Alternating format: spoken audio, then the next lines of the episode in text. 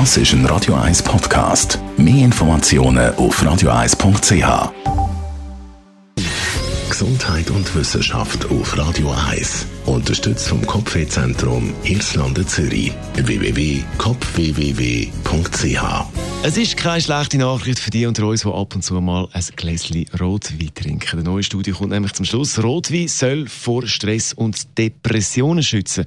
Eine pflanzliche Verbindung im Rotwein ist für das verantwortlich. Das haben die Forscher von der Uni Buffalo im US-amerikanischen Bundesstaat New York herausgefunden.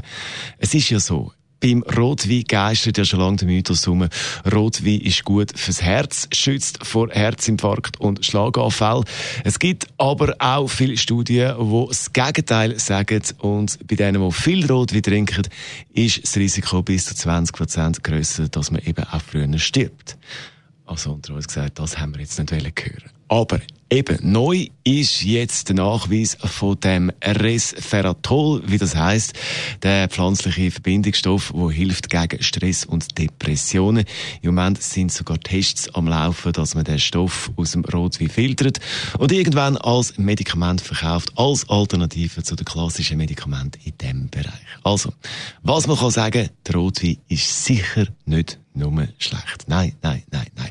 Und ich finde, in diesem Zusammenhang brauchen wir noch den passenden Song. Der Song alleine hilft schon gegen Stress. UB40 mit Red Red Wine.